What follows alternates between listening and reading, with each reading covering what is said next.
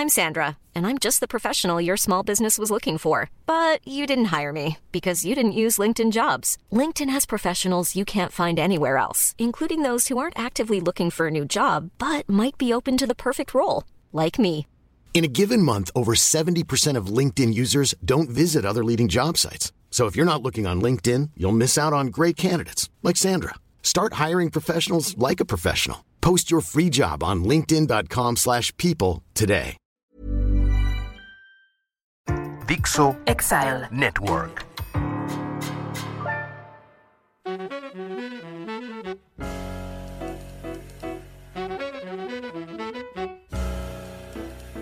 Bienvenidos, esto es Fuera de la Caja. Yo soy Macario Esquetino y les agradezco mucho que me escuchen en esta nueva emisión de análisis de coyuntura Fuera de la Caja de la semana que termina en esta segunda semana de julio, en la cual eh, pues empieza a notarse ya el periodo vacacional, hay menos información. Eh, me parece que lo más relevante de la semana fue el viaje del presidente a los Estados Unidos, un viaje que no se esperaba mucho y efectivamente no ocurrió mucho. Eh, una, una visita que no es visita de Estado, no es casi visita de trabajo. Eh, tuvo el presidente una breve reunión en la mañana con la vicepresidenta y luego una visita a la oficina oval en la Casa Blanca en donde pues, el presidente se echó un discurso amplio, eh, irrelevante pero grande, en el cual eh, pues fue saturando, me parece, la paciencia del eh, presidente Biden.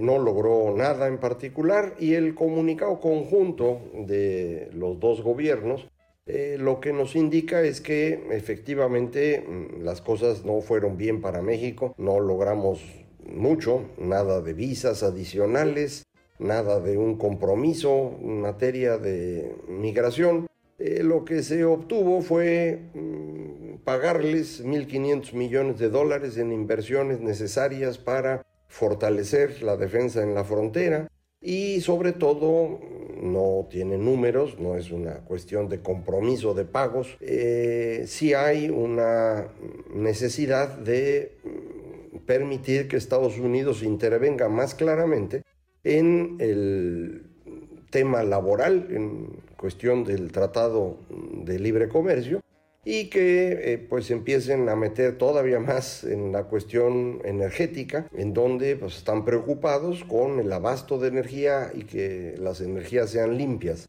Eh, no están convencidos de que México esté haciendo las cosas muy bien, eh, están preocupados de que hay una intervención inadecuada de parte del gobierno, algo fuera de lo que se negoció en el TEMEC y quieren eh, resolverlo. Y me parece que tienen razón, eh, eso fue lo que firmamos y, y, creo que hay que respetar lo que se acordó. Eh, además, a mí me parece que el acuerdo está bien en eso, no, no estoy convencido mucho del tema laboral eh, por varias razones, pero en, en, cuestión energética creo que pues sí acordamos que eh, debe haber un mercado abierto en donde pueda haber competencia, creo yo que eso es lo mejor que podemos tener para, para nosotros y en consecuencia pues no nos conviene que se esté limitando ese mercado a favor de la empresa del gobierno, Comisión Federal de Electricidad, eh, que no nos da nada en particular, ni, ni es una empresa que genere ganancias para la sociedad y con eso se puedan financiar educación, salud o demás, eh, ni tampoco pues nos garantiza abasto ni energías limpias, entonces pues no creo que sirva para nada. Eh, evidentemente tiene una cantidad muy importante de instalaciones, sigue aportando cerca del 40% de la energía que consumimos en México y no es una cosa que haya que cerrar para mañana, eh, pero no es tampoco una empresa de la cual eh, podamos vivir los mexicanos o pueda aportar al desarrollo nacional, no hay nada de eso. El caso de Pemex es todavía más serio, ahí sin duda la empresa está absolutamente quebrada. No hay manera de resolver eso. Y, esto es lo que las calificadoras han estado tratando de decir. No lo dicen de manera muy brusca para que no se enoje el gobierno y se arme el drama. Ya todo el mundo sabe que a López Obrador no le gustan las calificadoras no le gustan las críticas y entonces si lo dicen de manera muy obvia, eh, pues lo único que van a lograr es que se enoje el presidente y diga que las calificadoras son agentes del imperialismo y demás. Entonces no lo hacen así, pero mm, Moody's eh, lo que hizo fue bajar dos grados la calificación de Pemex diciendo, pues, esta cosa no sirve, mano y, están perdiendo dinero a lo tarugo. Podían dedicarse a sacar petróleo, que es un negocio muy bueno, eh, y nada más. Pero si insisten en refinar, pues ahí se está perdiendo. Y si no resuelven sus problemas financieros de largo plazo, pues ahí están perdiendo todavía más. Y en un entorno de tasas de interés crecientes, como es el que tenemos hoy, eh, no resolver un problema de deuda se convierte en algo muy preocupante. Y en eso estamos. Eh, tanto Moody's como Standard Poor's eh, lo que hicieron fue pasar la perspectiva de México de negativa a estable. Eh, Standard Poor's lo hizo con la misma calificación y Moody's lo hizo con una calificación más baja. Eh, al bajar la calificación Moody's quedó al mismo nivel de Standard Poor's, es decir, los dos nos tienen en el espacio medio del último cachito de grado de inversión. Entonces todavía hay como dos brincos que podemos tener para perder el grado de inversión si fuera el caso. Las dos calificadoras dicen mucho cuidado con la deuda. Si la deuda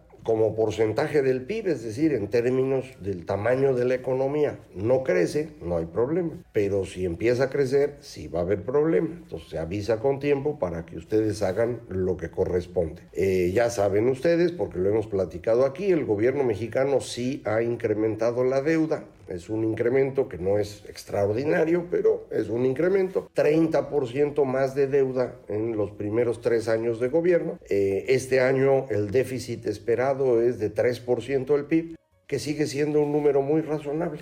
Eh, el asunto es si de veras va a ser de ese tamaño el déficit o un poco más grande y qué es lo que va a ocurrir en los siguientes dos años. Eso es lo que no sabemos. Yo aquí le he dicho que estoy preocupado con el riesgo de una crisis fiscal, es decir, que no nos alcance el dinero, que se tenga que contratar deuda más rápido, es decir, que el déficit del gobierno sea mayor al 3% del PIB, porque si eso ocurre, las calificadoras nos van a castigar.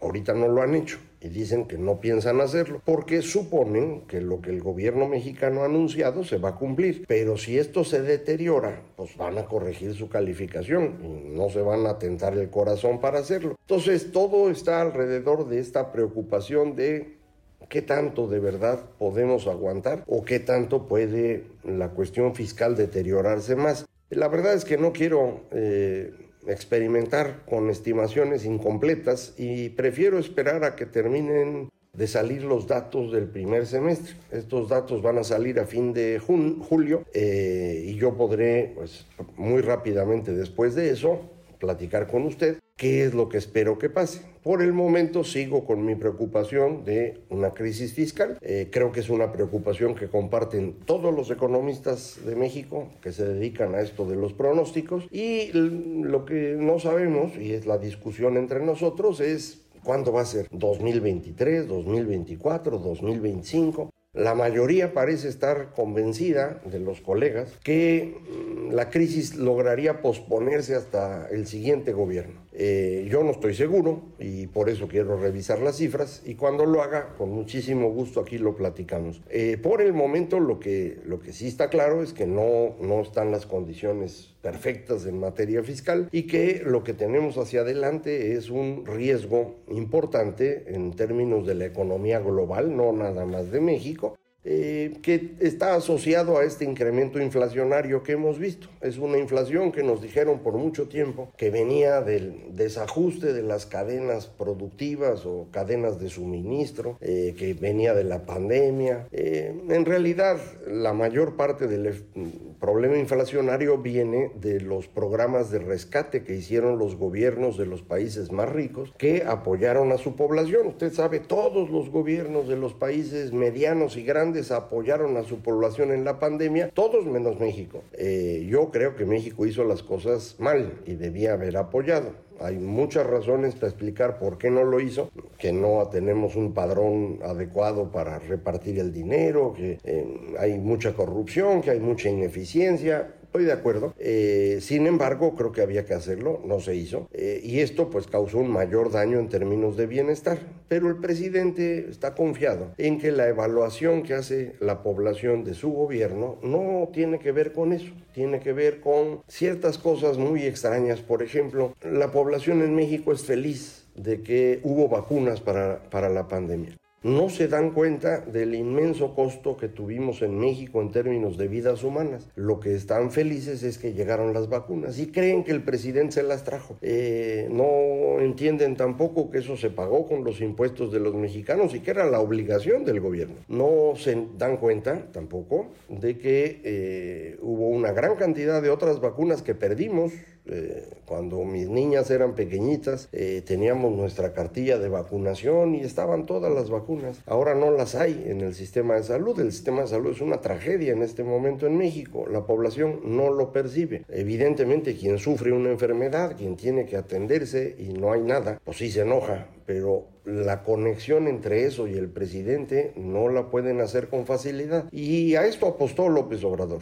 a que si había problemas se los iban a cargar al gobierno, pero no a él, y que si había cosas buenas se las iban a dar a él y no al gobierno. Y le está saliendo la apuesta. En términos, digamos, demagógicos, ha sido muy exitoso y esto le ha permitido mantener una popularidad eh, al día de hoy. Eh, no es inmensa, pero es razonable comparada con otros gobiernos y más que razonable razonable si comparamos con el nivel de deterioro de la gestión pública. No es que México esté en una crisis económica brutal, porque no es el caso. Hay simplemente un estancamiento de la economía, un derrumbe de la inversión y una gran incapacidad desde el gobierno para resolver el problema que sea. Eh, hemos perdido a la mayor parte del capital humano que teníamos en el gobierno, no somos capaces en este momento de resolver cosas, pero, insisto, la población le cuesta trabajo hacer esa evaluación y no se lo achaca al presidente, dice, pues es que así son las cosas y ahí están tranquilos. Eh, de manera eh, que, que estos costos no los ha percibido todavía la mayor parte de los mexicanos. No sé si esto va a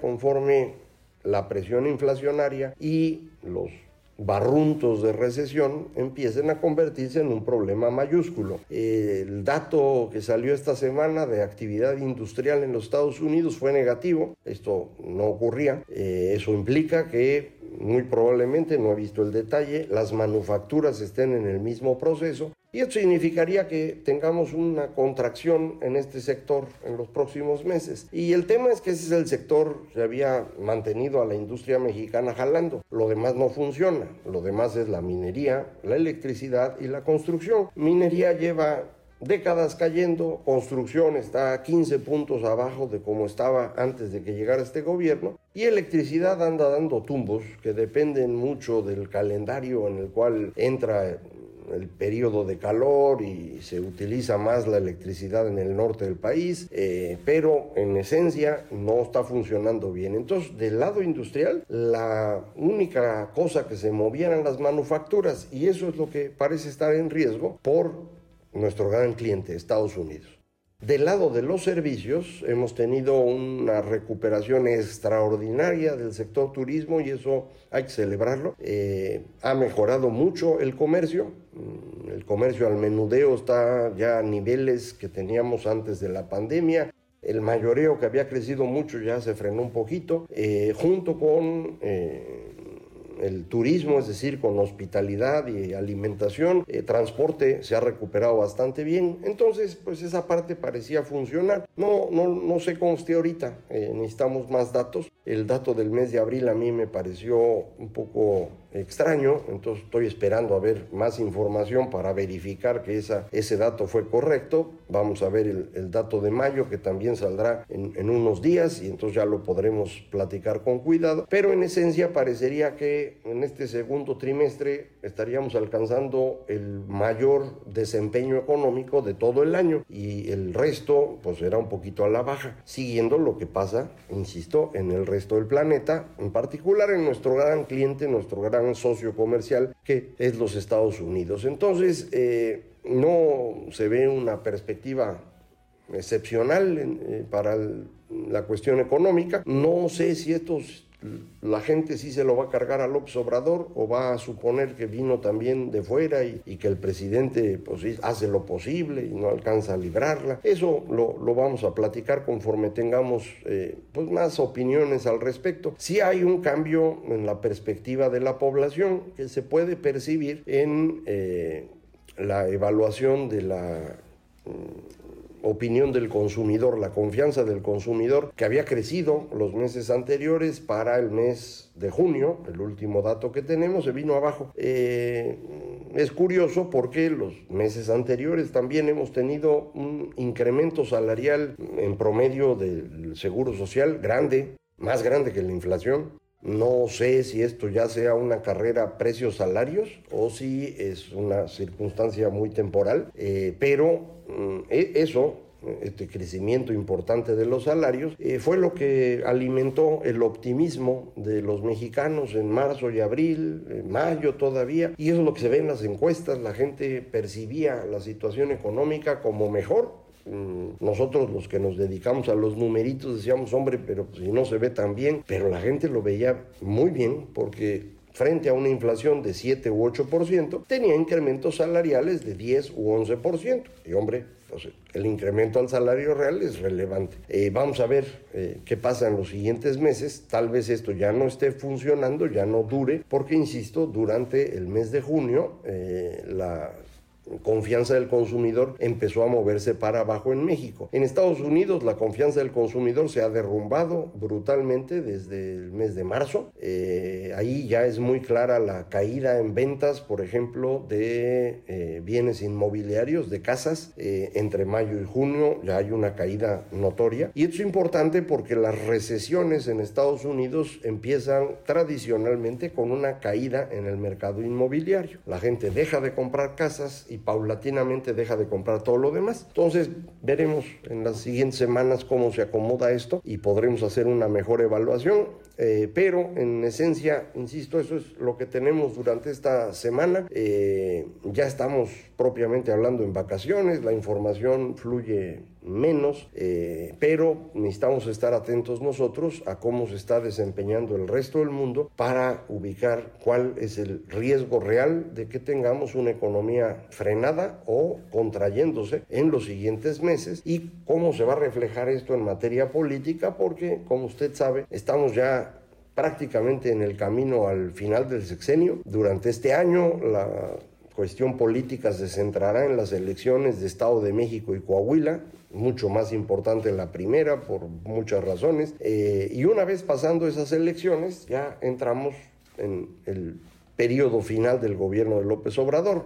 Yo no sé si él lo entiende bien, porque a todos los presidentes en México les cuesta trabajo entender que se tienen que ir. Eh, Ahora es peor porque este presidente ha tenido mucho poder, más que cualquier otro, y entonces le cuesta muchísimo más trabajo imaginar que lo va a perder. Y no, no quiere pensar en eso, quiere quedarse, mm, sabe que no lo puede hacer, pero no se convence de ello, entonces pues puede hacer cosas todavía raras. Vamos a estar siguiendo a ver qué ocurre. Y yo confío pues que en el eh, futuro próximo veamos información que nos permita ya ser más claros de lo que, de lo que tenemos enfrente. Eh, un periodo complicado para México, eh, pero bueno, pues es lo que tenemos que platicar aquí en Fuera de la Caja. Muchísimas gracias. Esto fue Fuera de la Caja.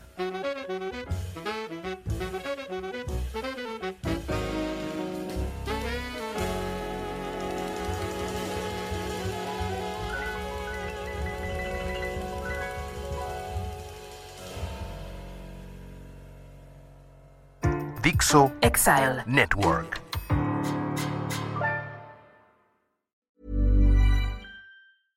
Imagine the softest sheets you've ever felt. Now imagine them getting even softer over time. That's what you'll feel with Bowl and Branch's organic cotton sheets. In a recent customer survey, 96% replied that Bowl and Branch sheets get softer with every wash. Start getting your best night's sleep in these sheets that get softer and softer for years to come. Try their sheets with a 30-night guarantee. Plus, get 15% off your first order at bowlandbranch.com. Code BUTTERY. Exclusions apply. See site for details.